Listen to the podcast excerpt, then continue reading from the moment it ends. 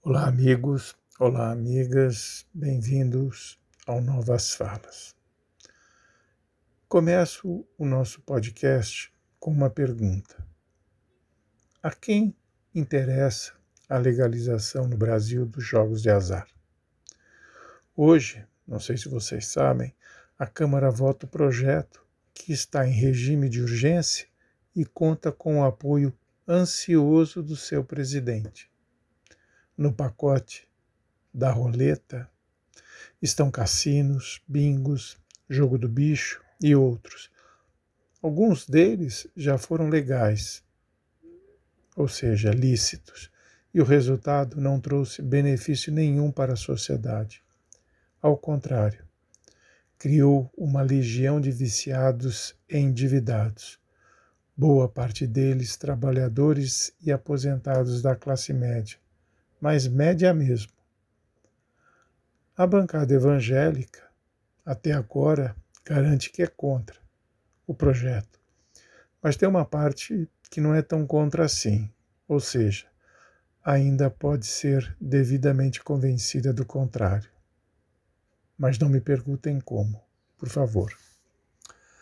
Os argumentos que oferecem para justificar este projeto desnecessário são o aumento da arrecadação, geração de empregos e estímulo ao turismo. Conversa fiada e muito antiga, que nunca deu resultados.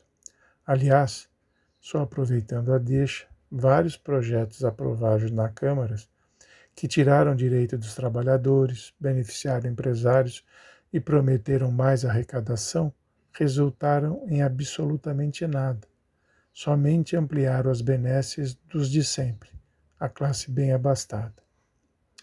Já os contrários da legalização dos jogos de azar acrescentam que ela favorecerá a lavagem de dinheiro e o fortalecimento, o fortalecimento financeiro do crime organizado. Por que não acreditar nestas possibilidades? Afinal, Dia sim e outro também, os jornais estampam notícias dando conta de incerta da polícia em cassinos clandestinos e, por certo, ilegais. E o curioso é que dentre os detidos figuram alguns gringos, funcionários experientes em cassinos que devem ter sido contratados no exterior. O crime é mesmo muito organizado. Por certo, estão parados na gaveta do presidente da Câmara outros projetos seguramente mais relevantes para a sociedade. Em meio a uma pandemia, crise econômica, desemprego e miséria em alta, os senhores dos legislativos consideram crucial, daí a urgência, se imagina, votar a legalização dos jogos de azar. Gravem bem os seus nomes e lembrem-se deles na hora do voto, em outubro.